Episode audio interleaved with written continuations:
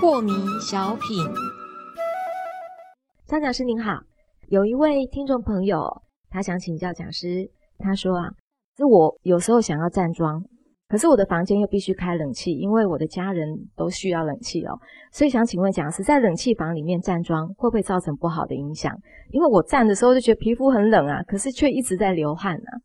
呃，就我刚刚所讲，如果不得已要开冷气，那么不要太冷。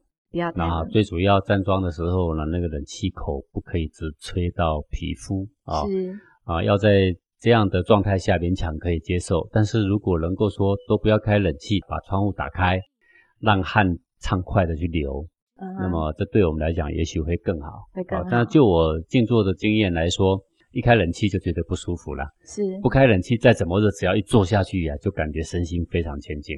是。好，谢谢讲师。